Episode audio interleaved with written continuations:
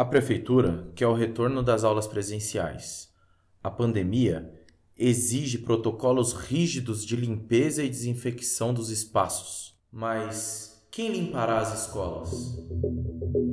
Esse é o Educadores pela Vida, um podcast produzido pelo Comando de Greve do Butantã, a educação municipal em greve por um retorno realmente seguro das escolas.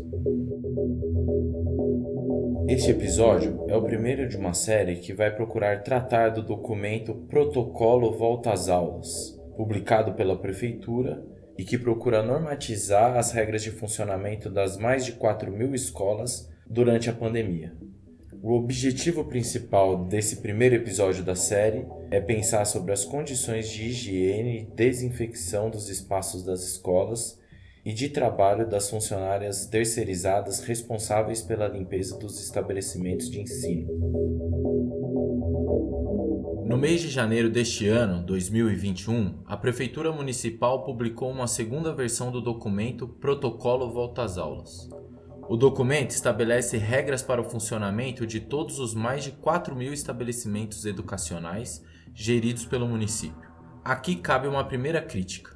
A realidade de todos esses estabelecimentos educacionais é variada e o protocolo inviabiliza o debate verdadeiro de cada unidade com suas comunidades, para identificar as vulnerabilidades específicas de cada uma e assim propor estratégias viáveis para a manutenção do processo educativo com segurança, priorizando as vidas. A própria prefeitura reconheceu parte desses problemas específicos das unidades às vésperas da data marcada para o início do ano letivo, no dia 12 de fevereiro, suspendeu o retorno das aulas presenciais em mais de 500 unidades educacionais que não possuíam funcionários para a limpeza, uma situação denunciada há muito tempo pelos educadores e negligenciada pela prefeitura. No entanto, muitas unidades seguirão abertas mesmo não tendo número de funcionários suficiente para os protocolos de limpeza e desinfecção estabelecidos pelo documento. Sabemos que ao longo de 2020, diversas empresas terceirizadas responsáveis pela limpeza nas escolas reduziram seu quadro de funcionários, que já era bastante restrito antes da pandemia. Existem escolas que contam com 14 salas de aula, atendem em dois turnos e contam com apenas três funcionários responsáveis pela limpeza. Agora ouçamos parte do que orienta o protocolo sobre a limpeza e desinfecção das escolas para refletirmos se a sua aplicação é viável em uma realidade como esta.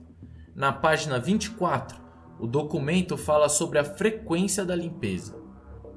Limpar e desinfetar várias vezes ao dia as áreas utilizadas, superfícies e objetos frequentemente tocados Durante o dia, se as superfícies não estiverem visivelmente sujas, é suficiente a desinfecção direta sem limpeza prévia. Exemplos: sanitários, pias, torneiras, pontos de descarga, fechaduras, maçanetas, interruptores, puxadores de portas e janelas, botões de elevador, corrimões. Garanta uma limpeza completa de mesas e cadeiras antes da chegada dos estudantes e entre cada uso.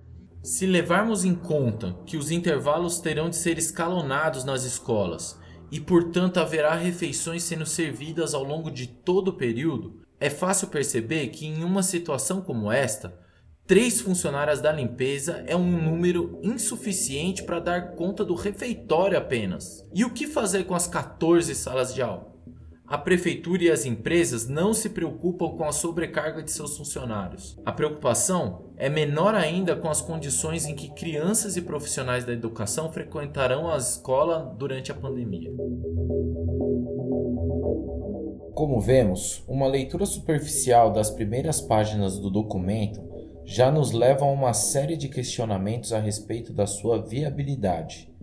Ainda que suas orientações estejam de acordo com o que as autoridades sanitárias e os estudos científicos sugerem, nas condições atuais das escolas municipais, o protocolo não passa de uma peça de ficção. O retorno às aulas presenciais nessas condições é uma irresponsabilidade. Os educadores apontam para estes problemas há muito tempo.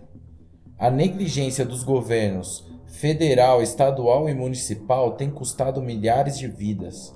Não podemos achar isso normal. Reivindicamos trabalho remoto, distribuição dos tablets e universalização do acesso à internet, até que tenhamos segurança real para o retorno de todos.